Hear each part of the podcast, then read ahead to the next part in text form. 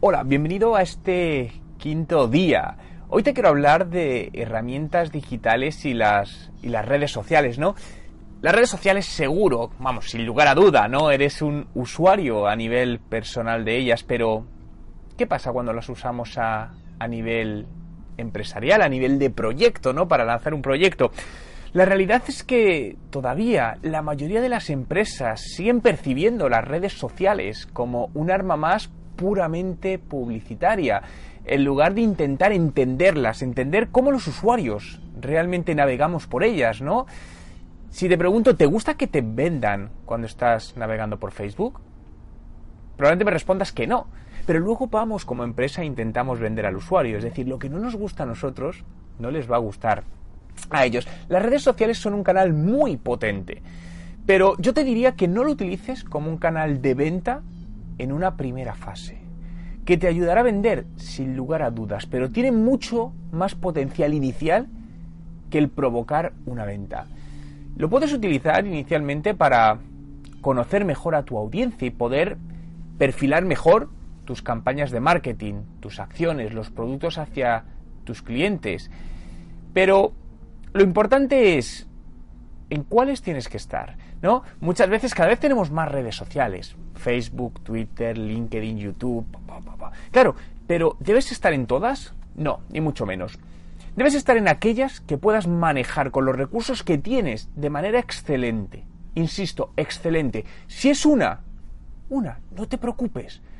Aunque digas, no, pero es que también pueden estar mis clientes en otras, ya, pero puedes manejarlo excelentemente, entonces es mejor que hagas una cosa bien.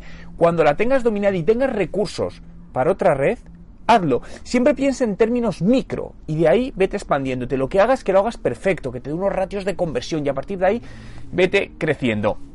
Claro, ¿en cuál debes estar? Analiza en función del público al que te quieres dirigir, dónde son más activos, dónde están de una manera más ¿no? que generan más movimiento.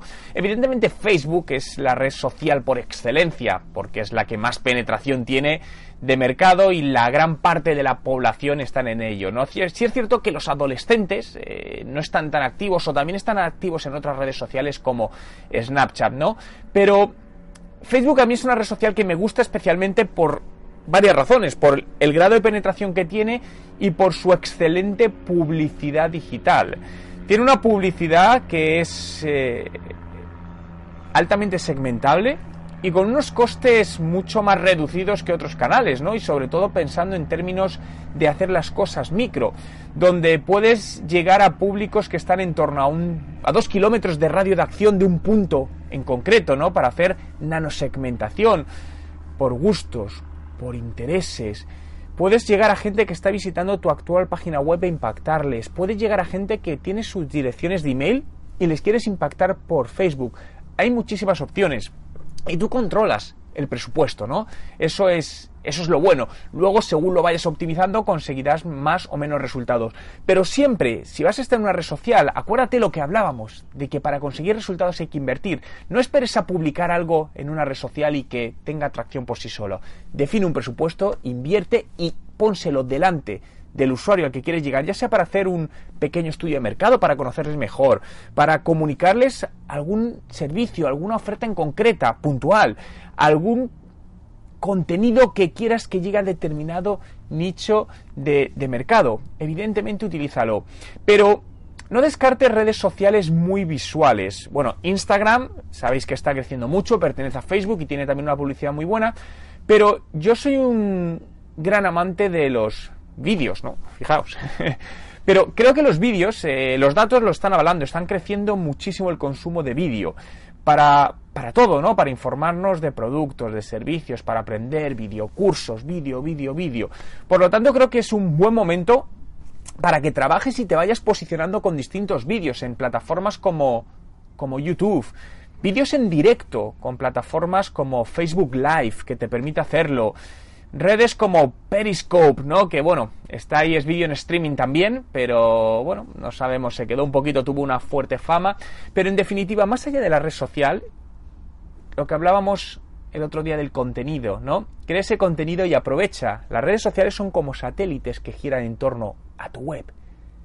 tu objetivo es utilizar la red social para que el usuario entre en tu web y ahí te convierta al objetivo que quieres. Por lo tanto, a través de las redes sociales llegamos a ese usuario y nos lo llevamos hacia donde nosotros nos interesa.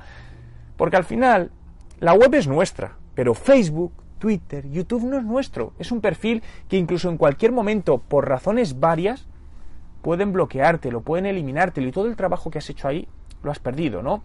Aparte que, fijaos, muchas veces estamos obsesionados, ¿no? O con tener muchos seguidores. Creerme que, aunque pueda sonar raro, es el menor o debe ser la menor de vuestras preocupaciones. Es decir, tenéis que llegar a quien queréis, es decir, podéis tener muchísimos seguidores, hay un montón de páginas de fans de empresa con más de 100.000, 150.000 seguidores y cuando publican algo tienen de media 30 me gustas. ¿Para qué quieres 160.000 seguidores? Yo prefiero tener 500 y tener 30 me gusta con 500. Eso realmente es lo que te va a ayudar como emprendedor a aprovechar el potencial, porque si no, el tiempo que estés invirtiendo será tiempo perdido. Y no queremos perder el tiempo, no debes perder el tiempo, por el factor tiempo que hablábamos, ¿no? De lo importante que es generar tracción rápido. Por lo que las redes sociales utilízalas, por supuesto, por supuesto, aquellas donde estén los usuarios, pero siempre con un contenido detrás. Porque si no generamos ese contenido del que hablábamos ayer, ¿qué vas a compartir en las redes sociales? ¿Cómo te has levantado? ¿Qué oferta has sacado?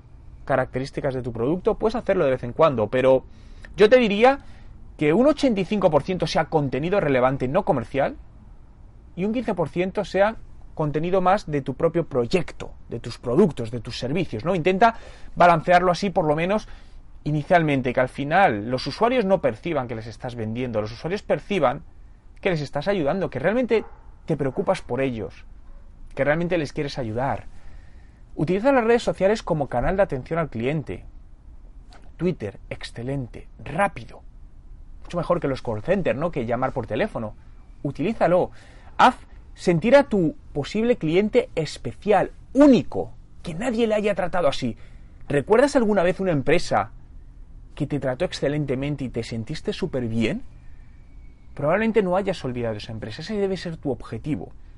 Trabajar esa experiencia de usuario, que cuando un usuario tenga algún punto de contacto con tu proyecto, en la web, en una red social, su experiencia sea tan grata que diga, wow, este proyecto sí realmente es diferenciador y la gente que hay detrás también lo es a día de hoy lo podemos conseguir. Los emprendedores con las redes sociales podemos hacerlo. Hace 15 años no era posible.